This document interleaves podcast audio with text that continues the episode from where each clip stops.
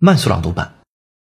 Chinese durian of soup makes national list of intangible cultural heritage.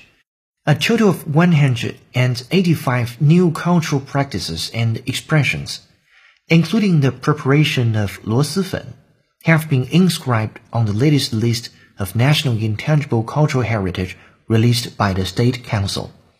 The latest fifth list made a total number of national intangible cultural heritage practices reach 1,557, according to the State Council figures.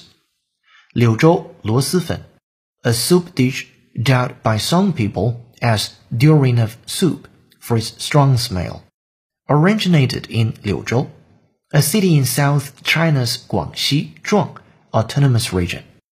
It features rice vermicelli soaked in a spicy broth, flavored by river snails, and topped with ingredients including pickled bamboo shoots, string beans, peanuts, and tofu skin.